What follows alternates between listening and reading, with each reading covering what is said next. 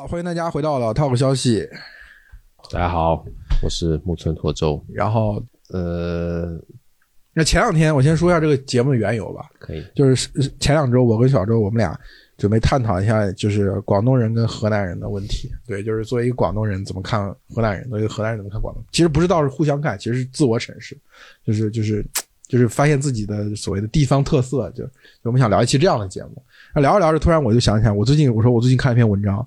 然后就当时我们应该是聊到什么做生意吧，就是就是就是当地企业家什么的，对吧？就是就是河南企业家跟跟珠珠三角的企业家有什么不同嘛？然后我突然我说我突然最近看到一篇文章，晚点写的文章，写蜜雪冰城的，然后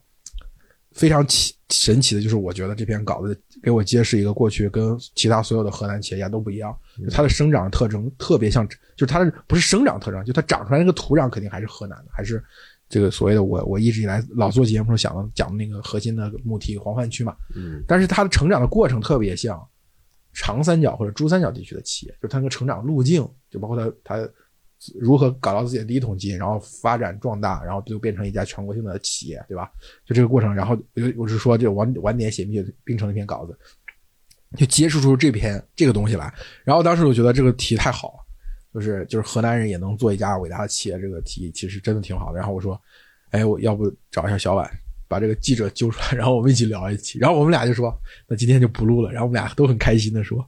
正好今天不用录了。然后然后我就跟嗯跟那个我们今天的第三位嘉宾，然后取得了联系。嗯，那个小朱跟大家打个招呼吧。呃，大大家好，我是朱凯琳，然后我是在晚点雷 post 做商业报道。哎，好，完了，这么简单哇？对自己没有什么描述吗？描述描述啥呢？我就是一个你的梦想是？对对呀、哎，这这这不是上综艺也切合一下我们今天的题，就是首先说你是哪儿人？OK，我我是上海人，对，啊然后现在在北京上班。啊？对，那那今天我们三个人就是一个三角形，OK，对，是就是长三角、珠三角和黄泛区就凑齐了。其实我不太知道你说的那个，就是河河南性，对对，那个是什么？其实那就不，那还回到这篇稿子吧。反正我我看完这篇稿子的时候，我的第一个就是我想知道你你在这个采访上花了多少精力。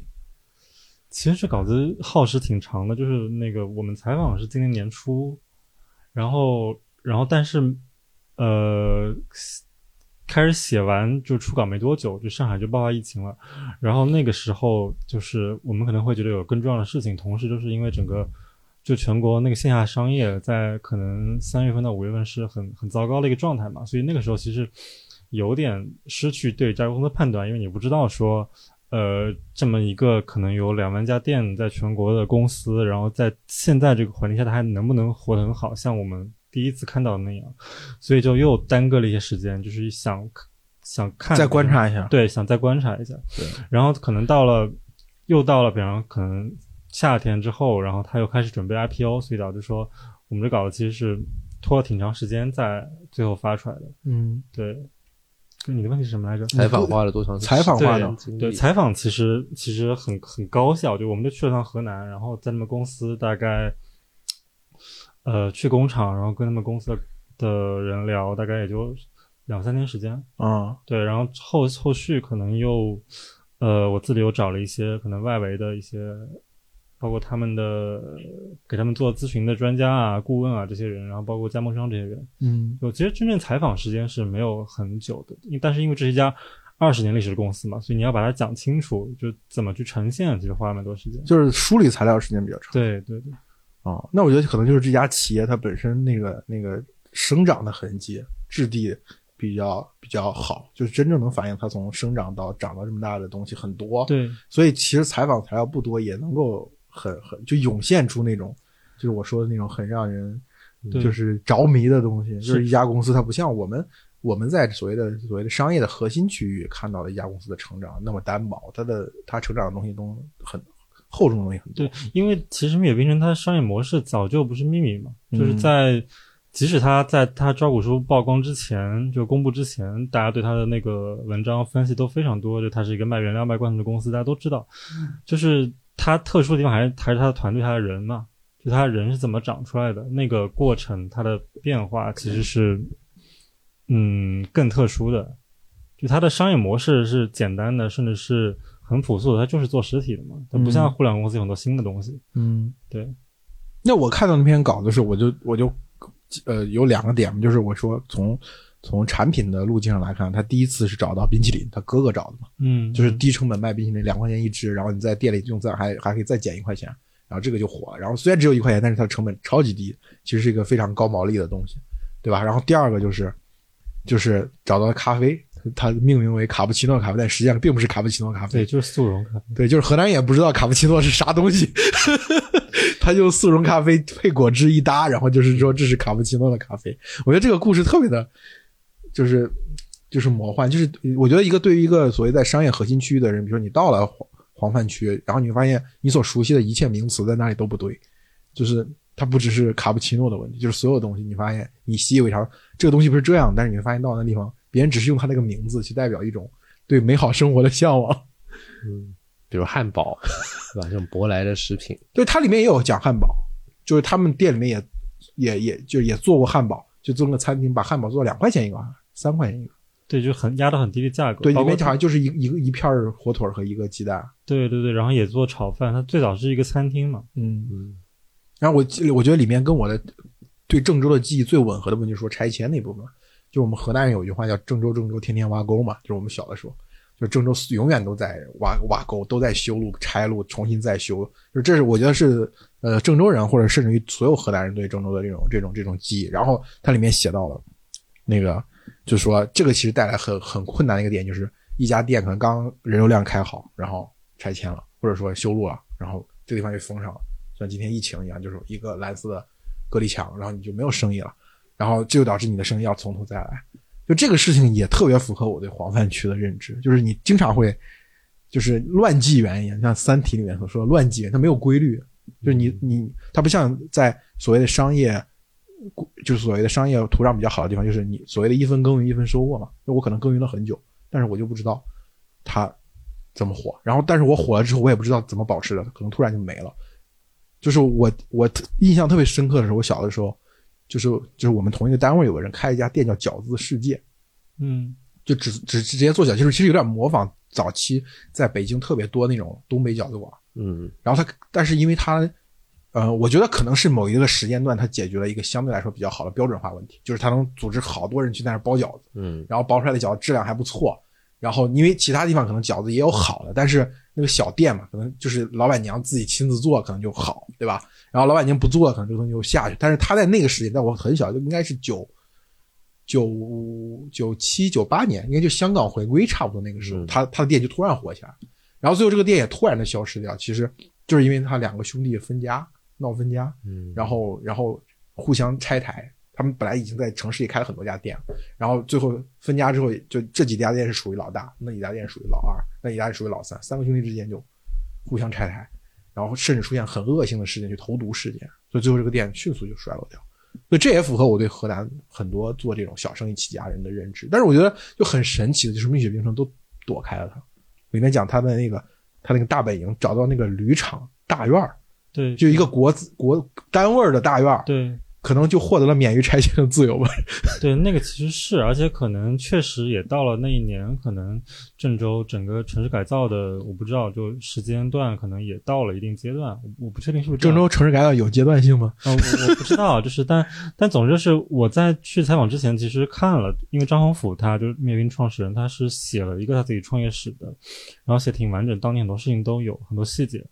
然后它里面就很详细的讲了，就是他当年他哥哥就是张洪超他的那个呃从最开始的刨冰摊到开始的开餐厅，然后那个餐厅就经历了可能四四次拆拆迁，呃。就那个那个是很震撼的，因为他其实是一个很有商业头脑的人。就他发现说，呃，可能一个很荒的一个路口，嗯他他好像一开始没有什么人经过，但他发现说，就是那个其实是一个学校的后门，嗯然后学校的后门可能很快不久就会被打开，然后这里就变成一个人流密集的地方。嗯然后他的相中，他就找了个地方，然后那个时候他其实已经店已经被拆了，可能两三次了。嗯然后他找到那个地方之后，把店开出来了，然后是其实是一个从完全是从无到有的过程，因为那个地方就是一个荒地，然后他把那个地方打扫出来，然后装修，然后结果就是没过了，可能一过了一个夏天，他那个店又被拆了，嗯然后你会发现说这个人还能够就是想着我要再接着做生意，你会觉得哦，这就是企业家精神，就是就是有有机会我还是要接着做的。是不是有可能是因为毛利太高，两个月就收回成本儿？就是其实我们当时跟就是呃，他现在管蜜雪冰城事业群的那个负责人聊，就是他当年是那个餐厅的帮厨，他就会说，其实那个时候就是他们老板就差点就是可能过不下去，然后想甚至想跳楼，但他后来就因为有家庭嘛，可能有各种各样的原因，就是他觉得还是要再开一个店，嗯。就从那从那一段经历，你会就觉得就是说，就他是大浪淘沙下来的，然后他是他们这两个人是身上有一种就是特质吧，就我我不知道你说的那个黄饭区到底指的是什么，其实就是上海人好像很难理解。很难理解。但我觉得我的听众当中，我的听众当中要有河南人的话，我觉得他们会秒懂，嗯，就是那种失序，OK，就是随机性、不确定性。它它是一个什么地理概念吗？我我不知道。黄泛区就是黄河，呃，叫什么？没想到节目当中居然要再次科普这个事情，还是对嘉宾。这就苏北、皖北、河南，OK，、呃，就是所谓豫东、呃鲁西南这个区域。了解。对这个区域呢，就是说所谓的呃就兵家必争之地，然后有历史上有非常多的灾害。黄泛的意思就是在黄河总是在这片决口，决口了之后，相当于是就像种地一样。你你如果比如说你在陕西种地，你就是一分耕耘一分收获。我我随着我的努力劳动，就像白鹿原里一样，随着我的努力劳动，对吧？我买了更好的地，嗯，对？吧？然后我把这个事情卷起来。但是河南就是可能突然黄河黄河决口了，然后你积累的越多，在那一瞬间失去的越多。因为最近不是一九四二又火了吗？嗯不知道你注意到没？就是一九四二那个片子，冯小刚当年拍河南的那个饥荒呢，就是抗这个抗战时期的饥荒那个片子，很多人就去看，因为不是因为富士康又有工人返乡嘛。嗯我当时发一条微博，我发条微博说，我我发微博说啥？哦，说是河南美食，我没有直接说这个事儿。我说河南大厦的，呃，我最喜欢的两个美食，就是一个就是那个蒸菜，一个是那个胡辣汤，就把蒸菜泡到胡辣汤里吃，特别美味。然后这两个东西代表着河南美食的特征是什么特征呢？就是前一个特征就是所谓的代替主食，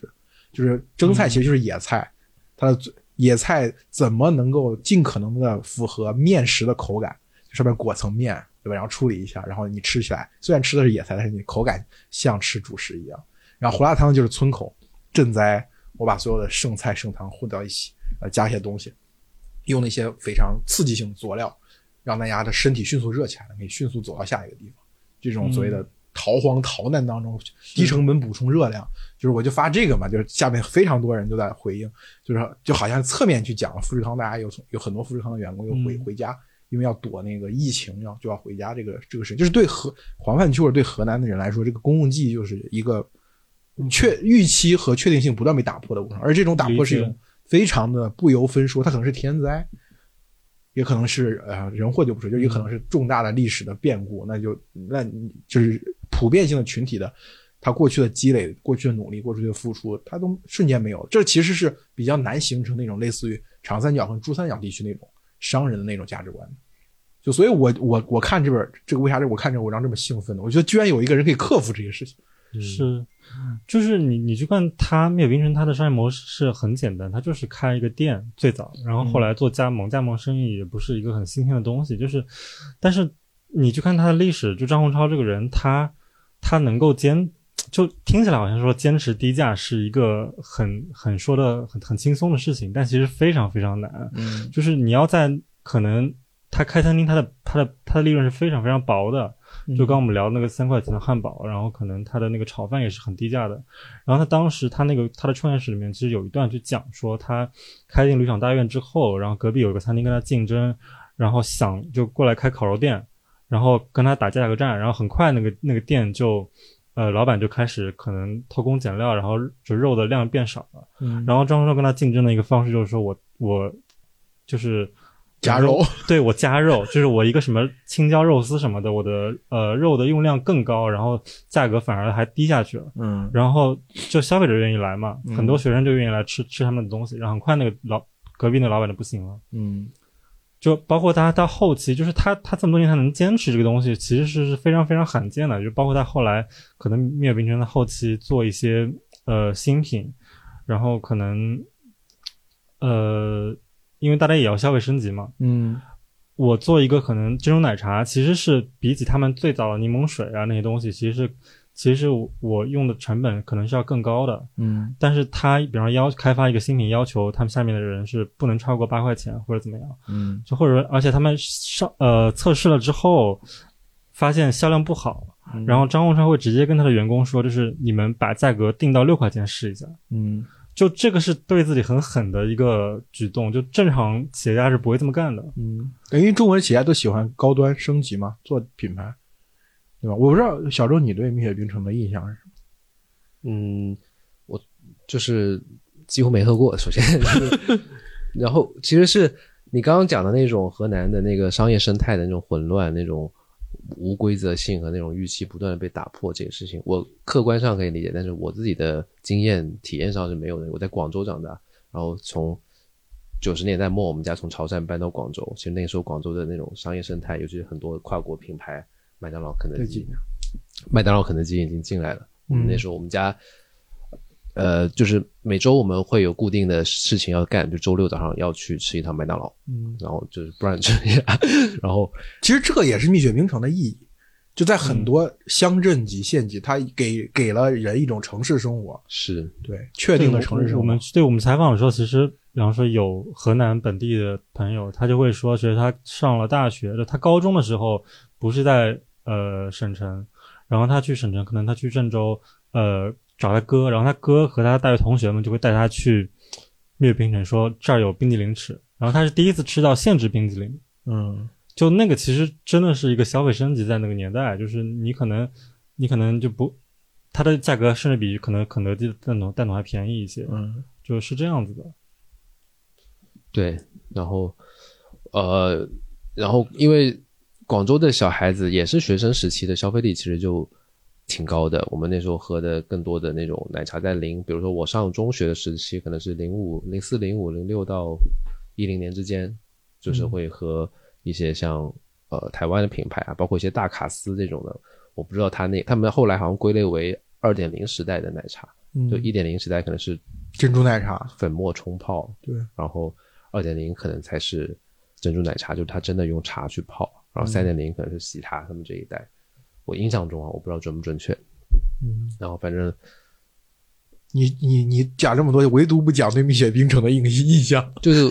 就是没有印象，没有印象，嗯，因为它首先我年轻的时候还常喝，这个时候还没有赶上它扩张那么快的时期嘛，所以也很少见到。然后后来这几年它扩张快了，但是你已经离开了那个环环境。对，我我已经离开消费这个这个奶茶的嗯，我我我我的感觉是，就是说怎么说呢？就是我这样讲，就是我家楼下原来有一个地方，就是在那个呃之前买房之前，中介跟我们说这个地方会开个星巴克，然后最后没有开星巴克，来了个瑞幸咖啡，然后开段之后瑞幸咖啡开不下去关了，后来来了个蜜雪冰城，嗯，这就是我对蜜雪冰城的认知。其实我我也没怎么喝过蜜雪冰城，就是我我对蜜雪冰城的印象是只有冰淇淋可以吃，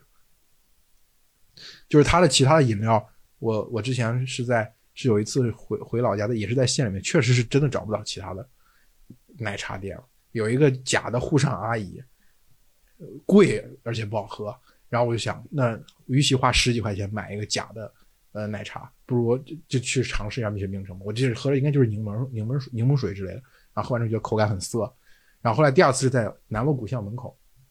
就是那那实在也是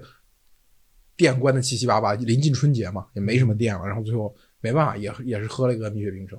就是给我的感觉是就是刷锅水那种感觉。就是从此之后，我后来发现就是就是蜜蜜雪冰城，我只能去吃冰淇淋，哪怕冰淇淋甜一点、腻一点，但是至少就是它符合预期吧。就当你吃冰淇淋的时候，你就是预期这个东西的。但是其他东西我真的是难以难以难以下来。这个这个这个感觉对对我来说就是这样的。它跟喜茶所给你带来的感觉是不一样的。就是就像你刚才讲的，就是你你必喜茶是在湛江的第一家店，不是江门吗，江门，嗯，对，就是那个环境下孕育出来的，可能会孕育出来一个像喜茶这样的品牌，在河南是绝对不可能的，这是没有办法。我记得你不是之前采过这个聂云辰，对，是喜茶的创始人。二零一七年，我们还在做那个商业公众号的时候采，采完当时是没有写，但我也说不明白为什么没有写，就所以这它就成了我心里一个小疙瘩吧。就是当时我其实跟他聊的还挺好的，我们有一些共同的类似经历，因为他是从江门不是从江西，呃，随着爸爸妈妈到广东工作，然后搬到了广东江门。我是从潮汕搬到广州，有一种相对异乡人的感觉，同是为异乡人的。成长的过程中有一种这种异乡人，然后你要尝试去适应自己新搬迁进的那个城市的一些城市文化、城市氛围。嗯我我跟他可能当时跟他聊天有很多在聊这一块儿，比如呃，所以他后面喜茶会这么的重品牌和他的这些，比如说跟各家的联名啊，找日本很好的设计师、潮流品牌去做联名这种事情，我觉得从他青春期是可能就已经奠定了他的一个审美取向。因为我们那时候聊到过上中学会抓头发啊，然后看一些潮流杂志一六二六，然后我们就是有一种就是你要努力的赶上这个城市应该有的光鲜亮丽的这种感觉。而且我看聂云林照片，我感觉他有在修眉，就是还挺重视。但是你从这个角度理解，我觉得也也也没有那么，就是我我对这个逻辑链感觉也不是那么的可靠。就是你我看我看文呃我看小猪写的文章，张宏超张宏甫也是一个对苹果、特斯拉这些所谓的世界级的品牌好的设计也很有兴趣的人。就这跟他的选择低价策略之间，我觉得审美当中能占多大呀？就其实更坚定做低价策略，其实是他哥嘛，就张宏超。嗯，对，但是后就张就是你我记得你写着他是开过一个所谓的高端品牌的，对，但他后来发现就做不下去，嗯所以你觉得这个基因是他哥哥给他奠定？以及可能他们更擅长那个市场的消费者奠定的吧，就是嗯就是你你做一个那样的东西，呃，提供那个可能我不知道价值的产品，或者说是更高利润的产品，就是可能因为它从中部走出来嘛，可能中部或者你说黄黄泛区，他可能大家就真的是不买单，嗯嗯。喜茶也是这两天才刚刚开始下沉，他他在那个时间点，他不可能做那样东西，他做不起来，他也没有那个经验或者说能力，因为他去模仿可能说台湾的一点点啊这些，其实就是你会看没有变成历史，你会发现其实他们神奇就神奇在就是他不是像今天所有互联网公司那些人就想好了，就是说我要做一个终局是什么样子的公司，他是每我记得你在文章里面写提到路径和终局，对，这个就很有趣，就是就今天奶茶店大家都觉得这是一个就是很好的生意嘛，嗯就是大家都喝，然后这是一个就是未来，然后茶茶茶叶也上瘾，但实际上蜜雪冰城最早可能它第一个店模型它就只卖冰激凌，嗯。然后它它到了一定阶段发现冰激凌只有在可能天热的时候卖的好，那冬天必须得卖点什么东西才能活下来，嗯它的加盟商才能活下来，而不是第二年去做别的东西，他才想着去开发可能咖啡啊，就看出卡布奇诺，然后再去开发珍珠奶茶，它才变成那样，它才变成今天一个茶饮店的形态。所以就是为了活下来，然后慢慢想怎么去做大。他他同时兄弟俩又是很有驱动力的这么两个人，才变成这样子。就主观的意志的强大，我能够去体会到一点，就是嗯他不是说我想好了，我有一个顶层设计，我要怎么一步两步三步来，这是通常我们所谓的商业核心区域的人，久受商业氛围熏陶之后，他会产生这样一种创业的路径，有创业的方法论，他们可能就就纯粹是靠活下来这个信念支撑下来。但是我就很好奇的就是，其实这怎么讲，就是信念这个东西，就是 很他难解释。不是很能解释他们的坚持，不能解释他们的成功。就我还是不知道，就是我不知道那个安全链到底是什么，就是什么东西能让他们真正，嗯就是别人为什么做不到？就是其实大量的企业，就餐饮这个东西是有有每我们说话这这会儿就有成千上万的人在竞争的，对吧？它不像互联网或者某些制造业，它可能你它的竞争对手就一一把手能数得过来，就成千上万的人在竞争。河南可能有成千上万的创业者来做餐饮行业，但是为什么他们能做到一万家店？就在他们的所谓就是我们说那个乱纪元，就在那个郑州频繁拆迁的时候，到底是什么能够让他们呃坚持下去？我觉得这个东西你你有没有什么？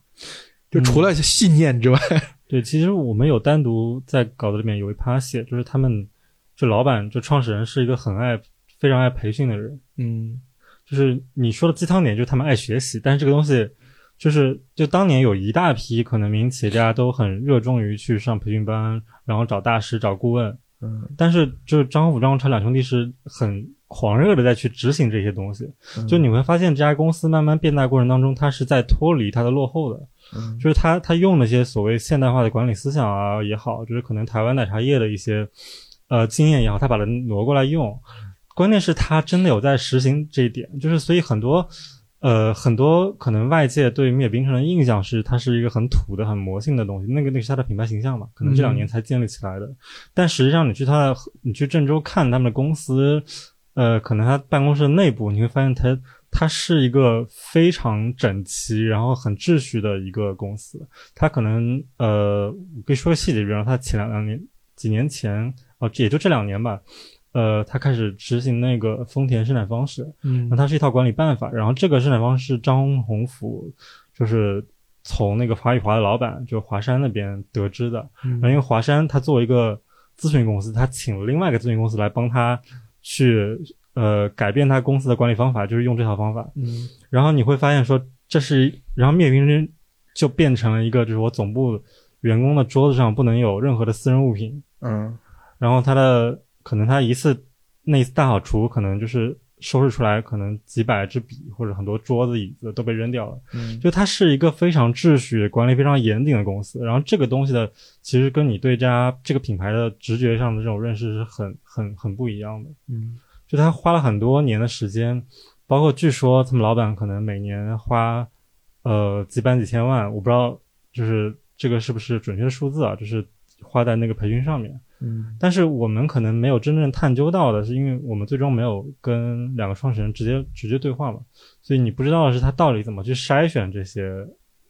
老师。哎，我怎么觉得我我哎这这块其实我也注意到，我感觉他不筛选，对，就是什么我都学，我都可以。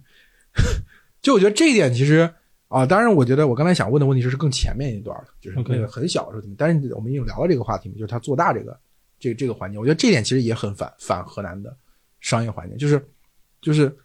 嗯，怎么讲呢？就是那种草莽式的创业英雄，他可能某一种由于小概率，但是碰上一个很大的基数，成完之后，他正好成为那个人，对吧？他会他会形成一种以我为主的管理哲学，就是我是这么成功的，所以大家都要这么办。我不要听外面人给我讲什么，就是说我当年就这么成功了，你们就跟我学。就你会发现非常多的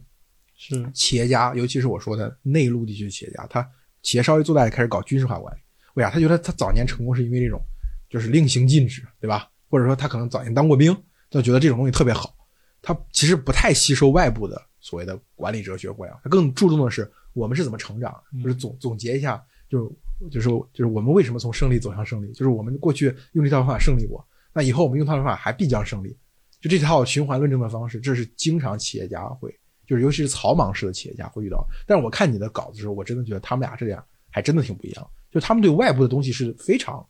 开放的态度。我觉得可以用一些小的场景来试图解释这个问题。是比方说，他们呃，我记得是一四年的时候，就他在中部，就河南河南中部六省已经发展的挺好了。嗯然后他们要可能当时差不多是一千多一千多家店，然后他要再往外走的时候，他他去可能南下去上海的那个酒店用品展，然后那是差不多一年两次的一个行业里非常呃就是权威的一个展，然后很多供应商都会去那边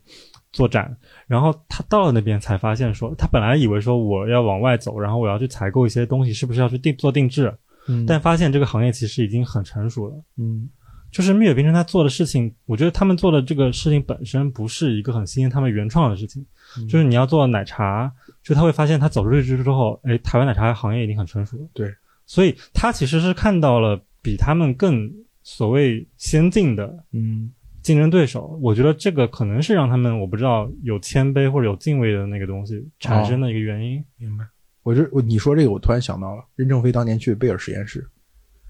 就是在你会发现在中国的一大批科技，就是跟华为同事八十年代创办了一批科企业，当然最最最经常被拿来对标就是联想的，对吧？这批企业当中，就大部分企业家会采用一种总结自己成功经验的方式，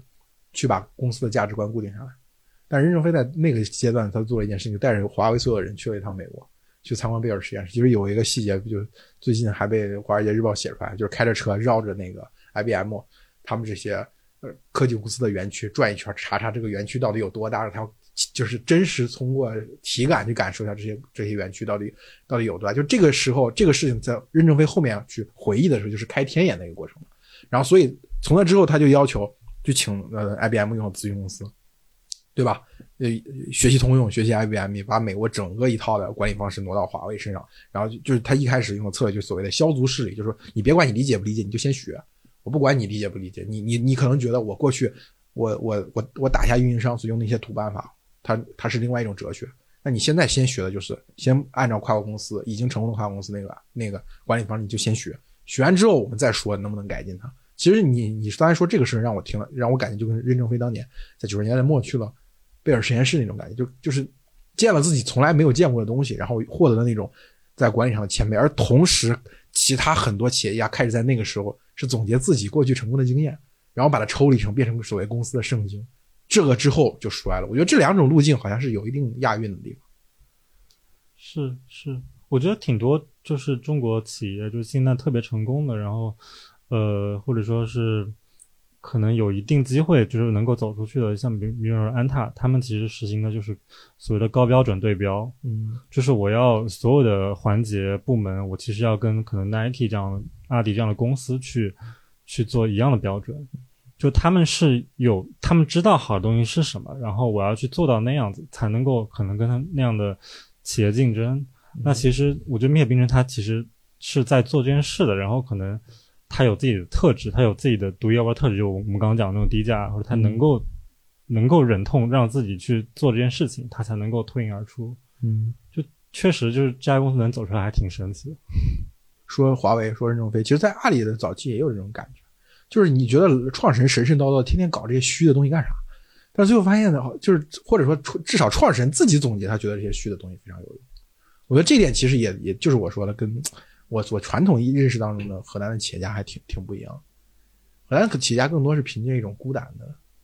就是我我一不小心哪个事情做成了，我也不知道怎么做成，草莽式的。对对，他不太喜欢这种，就总结也是总结自己，就传奇化自己的经历嘛，就我当年什么会战，嗯，对吧？我我当年做一个什么决策，说那个是公司做大的原因，然后反复希望在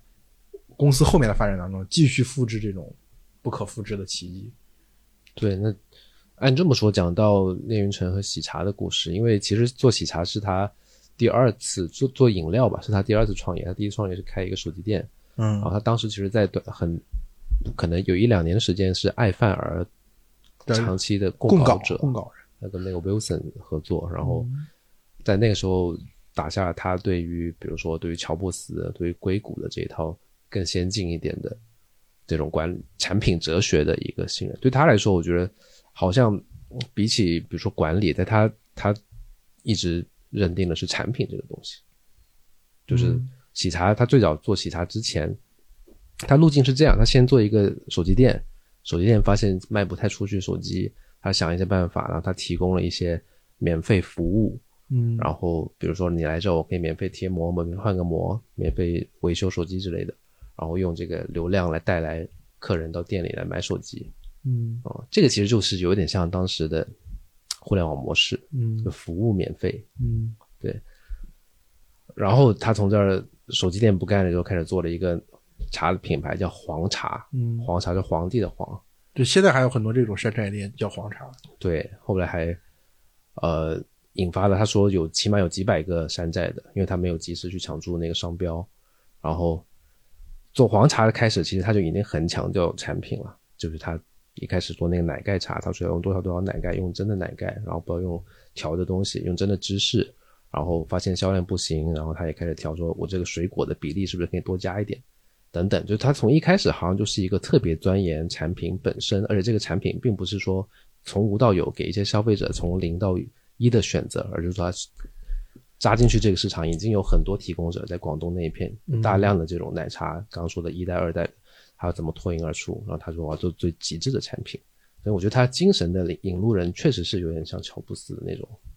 我我还挺好奇，比方说抛开外界各种，比方说对喜茶报道，然后这两年他的一些东西新闻啊什么的，就你一七年见到聂云辰的时候，他给你是一个什么印象？就是那个时间点他是一个什么样子的人？嗯，我觉得有几点吧，一个是确实，确实我不知道他是那天知道我要上去，所以怎么样，还是确我一进他办公室，桌面上全是奶茶，就是他每天说要喝三十杯，他不会喝三十杯嘛，但是他就会尝三十口，尝对尝三十口，然后就是然后也递给我说这是在正在研发的什么东西，就似乎还是哪怕当时他已经 IDG 融资之后，其实已经是一个不小的企业了，B 轮往后之类的，他还是很就是在一线的产品的研发当中，这是第一。第二就是他整个人是其实还是很年轻和那种潮流时尚的感觉是很足的。穿什么衣服？潮流时尚？我记不得了，时间有点太久了。但反正就是，反正是个靓仔喽。对，是个靓仔，就肯定不是那种乡镇企业家的那种范儿，他是个靓仔。然后，嗯，第一印象是这样，哦，是在那个深圳那个办公大楼，在深圳，对。我觉得是当时想的太多了吧，就好当时，尤其是我们以前做那个号的那种风格，就是心心里想的高，然后就是能力又很差，所以就不知道怎么。主要因为是别人没有写好稿子，没办法用，没办法用现成的，所以你自己从头开始写，确实跟写这种长稿还是挺耗精力的。我觉得确实。对你当时给他定了个什么主题？我没有定，是他自己去写的，哦，因为我对那个环境不熟悉嘛，就是我自己是很有自知之明的，这是你们广东人的事儿。对，我觉得他们两家公司的正当这个这个品牌啊，就是它的正当性的来源是不太一样的。嗯就是蜜雪冰城，它是让大家享受到这个东西，然后喜茶的那个正当性是在于，它有点像后面讲的那种中国新消费讲的那种故事，就是中国人可以做出很高端的品牌，嗯然后而且尤其喜茶那个时候 B 轮融资，就 IDG 我不知道是不是 B 轮，反正 IDG 给他投那一轮算是应该是比较重要的一轮，那是二零一一六年左右吧，就是正好是中国创投的一级市场特别热闹的时候嘛，嗯。所以就我觉得那时候不会有人想着说要去怎么下沉吧，那时候好像还没到所谓五环外这个叙事起来的时候，所以就很自然的他就再加上他本人刚才说的那个青春期时候的审美的偏好吧，他是特地提到了说，我当年就是很注重发型，所以我很还是说你没有，这是我总结的，他怎么会说？所以我很只是说，因为我觉得很的神奇。我的意思是说，前面的采访可能就是前半段，就是感觉大家就是还没有打开，没有找到互相之间有一个嗯连接的感觉。直到谈到了异乡人的对，直到谈到成成长的烦恼。对对对，所以我我其实也是在张宏昌、张宏甫的那些材料，就是我看到你给我提供，包括还有一些其他的，最近有一些稿件，我就看的时候，我就感觉就是这些东西从正常的理论来夺之，就对于一个河南人来说，对于一个红湾区来说是摆脱不了的宿命，就是他在最早就可能被卡掉，就他可能开了三五家店之后，然后突然一个什么事情，是然后他就可能也就就那种就是就是就是就是那种变成个愤世嫉俗的人了。对，真的是那段拆迁的那段东西是给我震撼最强烈的。其实，嗯，我之之前我看这个经历，我跟小周讨论的时候，我觉得为啥他们能熬过去？我觉得是因为宗族，是因为他们的老家里的人，相对来说，我觉得是两方面来讲，一方面就是所谓的提供资金，对吧？可能可能在你开店的过程当中能提供一些资金。嗯，第二就是他可能把很多乡亲们都带带带出来了，对，对所以他也有那个责任。他就有那个责任，就是说他不是我一个人的事儿，我得我得管这些人。我我我记得你稿子里面有一个有一个有一个例子讲说，因为什么武汉的一个亲戚，对吧？那店开了，但是那个设备运不到，对然后把他骂了很久。对他们差点绝交什么之类的。所以就我后来想，为什么我觉得那东西震撼，是因为就是你比方说我上海人，你创业干嘛非得创业？你回去上班啊？就你会有这种想法，但实际上对他们来说不是这样子的。对于河南人来说，这是一个挺挺难得的体验。就是说，相对来说，你虽然外部的竞争环境可能变化很多，但是这个宗族给你提供了一个相对来说稳定的人际关系跟资金来源。我觉得过去河南人为什么很难做生意成功的一个很重要的原因，就是因为大家都没钱，就乡里乡亲啊，你的你的这些人大家都没钱，就可能到了九十年代末或者到了两千年之后，乡亲们也打工出去挣到一些钱，这个时候河南原来的这个所谓它的这个社会关系能够像江浙地区或者长三角、珠三角，因为长三角、珠三角民营企业，其实你后面去仔细研究的，你会发现它基本上都是跟当地的所谓民民间借贷网络有非常强的关系。你不管你去看这个李书福他们当年造车也好，还有你去看一些小的说，呃，所谓这两年非常流行讲什么隐形冠军，就是一个小的品类在一个县城里面，对吧？他做到全球第一，他可能就做一个特别小的东西。那你会发现，你去看他的发家史，他的钱到底从哪来？基本上都是民间借贷。但河南人对过从过去来讲，就是民间借贷这个事情在在河南就没有，就是因为大家都太穷了，就是没有这个资本的原始积累，而且环境剧烈的变化，你比如说有是一时下岗职工，一时计划生育，对吧？可能这些刚性的外部的不稳定就直接把一个家庭掏空了，所以其实很难形成这种资金的网络。但相对来说，可能我认为这是我自己完全的揣测，就两千零一年之后，毕竟老乡们出去打工，你身边亲戚或者老家亲戚有在做这种？你你听到的信息基本上就是借钱导致的绝交，这种新闻非这种事情非常多。就 OK，基本上就是你借一笔，你你的预期就是他再也回不来了，因为大家当时都很穷，你一笔两三千的借款，可能就是一一个家庭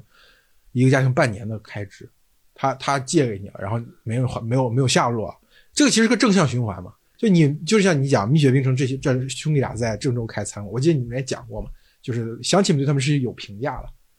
对吧？是有一个口碑或者有一个认知的，对不对？那那这个后面就可以形成正向循环。我开始可能借了他们钱，或者把孩子送过去了，后来发现还可以，那这个循环后面就建立起来了。我觉得这个点其实真的是对于相对于长三角和珠三角地区来说，河南或者黄泛区最缺的一点其实就是这个。有可能，我对我我很难给出一个判断，就是但是我觉得主要你不感兴趣这一点，我没有不感兴趣，就是就是我没有研究这，我不很是他的题不是就是我就觉得你就是因为你不是河南人，就是你在做这个选题的时候，可能你觉得这个事情不是个问题。我不是以这个视角，对我不我没有那个天然的视角去观察这个事情。但就是我，我觉得你刚刚说那个是很有可能，但是我所以，我刚才问你说你身边有没有亲戚在做这个事儿，我以为你是有一些这种，就我听到的是失败案例，我没有听到成功案例。哦就是我刚才跟你讲是兄弟三个分家什么的，就是最后一个店其实已经做成了，就在当地算小小品牌，但是分家之后，嗯。然后就相当于这个呃宗族间的信任网络就是就对我可以我可以以补充一下，倒是就是他们其实兄弟两个是开封人，嗯。然后在农村生活，然后他是温县好像就是。不是不是开封，他们是开封的，对，然后然后他们就是那个张张超就是最早去了郑州嗯。去创业，就是做开开做生意，然后开始老家看班，陆续的就输送了一些人力，然后可能。然后发现他餐厅做得好，餐厅做得好其实还没什么，只是餐厅做得好的时候，只是一些可能亲戚的孩子送过去帮他打工，嗯。然后到了他有那个冰淇淋店的时候，才开始亲戚开始说，哎，这是一个赚钱加盟，并且可以复制的事情，对哦，这是他加盟商商的第一批都是他亲戚，几乎是吧，亲戚哦朋友这些。这样那他们俩兄弟俩不是也有过一次分家吗？呃，你说的是后期还是？我不知道啊，就就是就是这样，就他们可能后来就比较早期的时候，就他这个加盟生意，就冰激凌店加盟生意是有过两个另外的外部的合伙人的，是他们从呃外面找来的，嗯类似于就是看中了这个生意也好赚，然后呃有一些管理经验，然后但后来就是兄弟两个跟另外那两个合伙人有一些意见分分歧，就另外两个合伙人就觉得说我应该去呃未来应该做那种就是。呃，高端一点就，就只赚加盟费，说白了就是特许经营之类的。但是，但是兄弟两个认为说，我还是要把就是生产这一端抓在手里。其实他们两个的想法就就奠定了说，之后我们也变成还是一个做原料的这么一个公司。嗯，对，这个其实是让他能熬过所谓万店的那个坎就大家怎么就是有有，就比如你加盟商在一个县里面有好几家了，对吧？最后他们集体被叛叛逃，这个事情其实也是也是很经常的事情。对，就是对，就是你你只有把原料抓在手里，然后你能够达到一个很低的价格之后，你才能够没有关系嘛，就是你还是能吸引更多的加盟商，因为你的东西是便宜的，比市场上。嗯，他我记得有一段不是说你说大哥淡出嘛，然后哦去海南转了一圈，哦，是，就应该怎么说呢？就是那个时候，其实你你要概括的讲，其实就是呃，整个他们发展速度过快。过于快，导致后端的这种生产跟不上，而哥哥是负责后端的，嗯然后弟弟是负责前端的，嗯，然后，然后同时就面临，比方说我南下，我去直接外遭部找供应商。不是我直接遭遇了可能一点点这样的奶茶品牌的竞争，嗯。你发现你做不过他们，加盟商在在南方可能很快死了，嗯。所以他们哥哥就想要去做产品升级，我菜单上面菜单上面加各种新品，嗯，但是这个新品呢，可能操作，比方说一个珍珠奶茶，他们原来是就是很简单的那个调配，然后现在我要现煮珍珠，嗯然后这个对于加盟商来说是无法想象，它原来就是一个非常非常简单的东西。嗯现在你要我做这么复杂的操作，要做喜茶的东西吗，对，没有到喜茶，它只是一点点那个那个水平，但是对他们最早那个已经是一个大升级了。嗯然后他发现门店做不到，前端后端不匹配，然后兄弟两个就有一些争执嘛。嗯然后最后哥哥就就他自己就是弟弟在创业史里面写的，是哥哥就去海南待了一阵子，但实际上就后来我们跟他们聊，就是说其实哥哥也在做各种事情，就做市场调研啊，然后包括找新的供应商的合作伙伴啊这些东西，才把它搭起来。嗯，感觉你像是这这公司的 PR，没有劲爆的东西吗？哎，说实话，就是如果我们能够跟他们两个兄弟对话的话，其实这东西可能会更更更细节一些。那确实这个部分就是我们能够知道的，也是他弟弟在创始里面写到的。嗯然后，其实其实整体采访完《灭冰城》，我是对这家公司很有好感的，就是他们，我不知道，就是可能反正他们整个与公司的员工团队给你一种非常非常积极正能量的感觉。嗯，嗯，他们加班非常心甘情愿，就是这个，我不知道怎么做到的。主要还是有盼头吧，我觉得要公司要上市，大家对，就是你在今年这么一个大环境下面，他们给你的状态，这个经济上是完全和我们感受到的是反过来的。就是我觉得是什么？我觉得就是亲兵的感觉，就是就就是这些人的命运是因为被老板改变的嘛。对他，他其实包括给他们给加盟商，其实营造的是一个，就是我生活会越来越好，我给你一个一个生一摊生意让你做，然后你的生活会变好，你会变得更有钱。他其实给你这么一个希望，他才能越做越大。就是他他是靠这么一个杠杆，让这么多人跟着他一起做这个生意，所以他是一个很正能量、极端正能量的公司。对，可能可能就是你在今天如今大环境下，就可能这个事儿五年前你觉得不觉得，但是今天你就觉得啊，他们好努力，好好，就是，但是我但是我的感觉就是什么？就是你要去解构它，就是我认为他们的老板和他们这些业务负责人之间的关系，他他不像是今天大部分企业就是老板跟职业经理人的关系。当然，他大部分的高管都是很早跟刚才你说的什么后厨，一块出来的，嗯对。对，然后你再去分析他们的门店，我觉得门店的老板跟员工之间其实也有这种类似的关系，就它变成了一个，这其实又要讲到宗族了，就是就是所谓中国近代以来的那个社会单元当中最强的、最最坚硬的一部分到底是什么？其实你会发现，就是一种近亲，就是你的所谓的你的出生地周围的那些人的关系，就你无论是在商业上也好，还是其他什么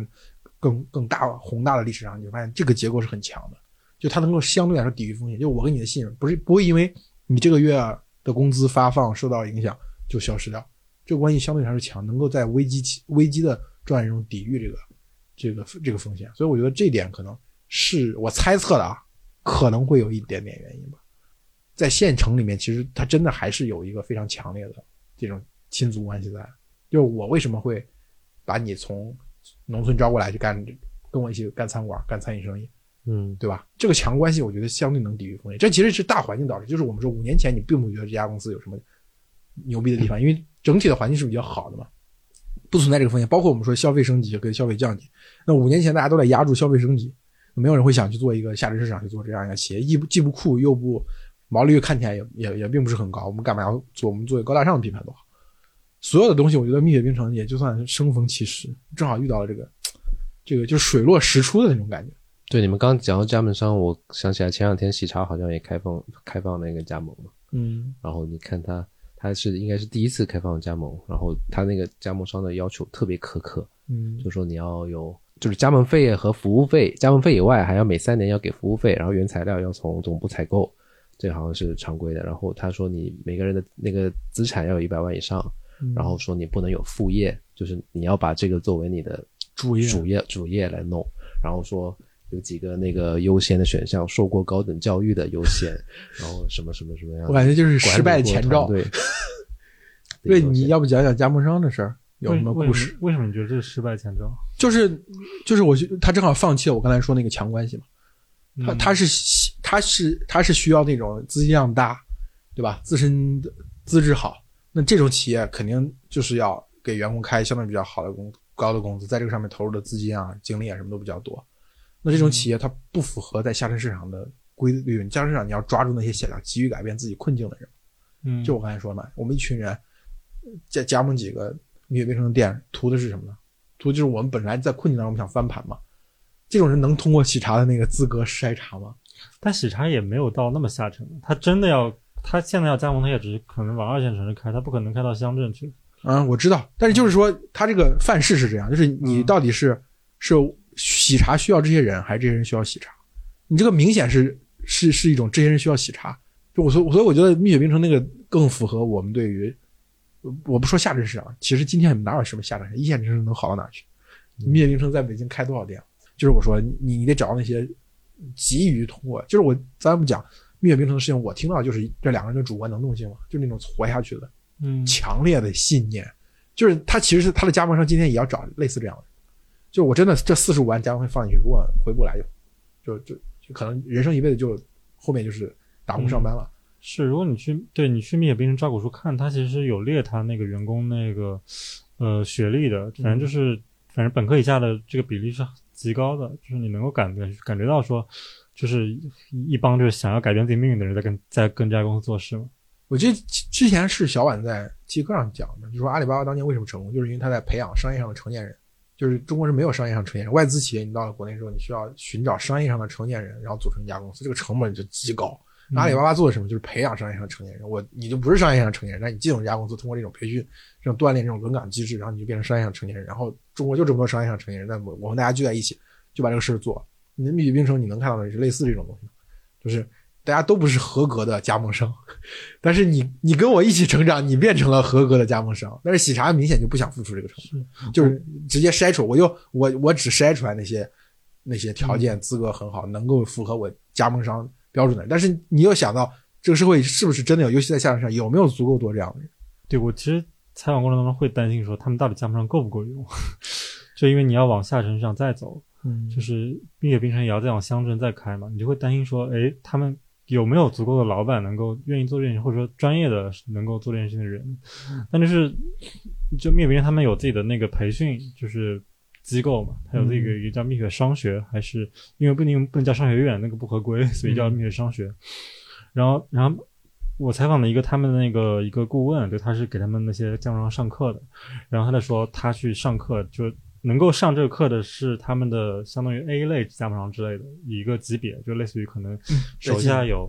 可能手下有个五家店或多少家店以上的那个加盟商。然后那些他说那些人就是都特别的踊跃，就是下了课还会过来提问，说我的问，你觉得我老师你觉得我店的问题在哪儿？嗯，就是他们是一群可能跟这个团队气质也比较接近的人。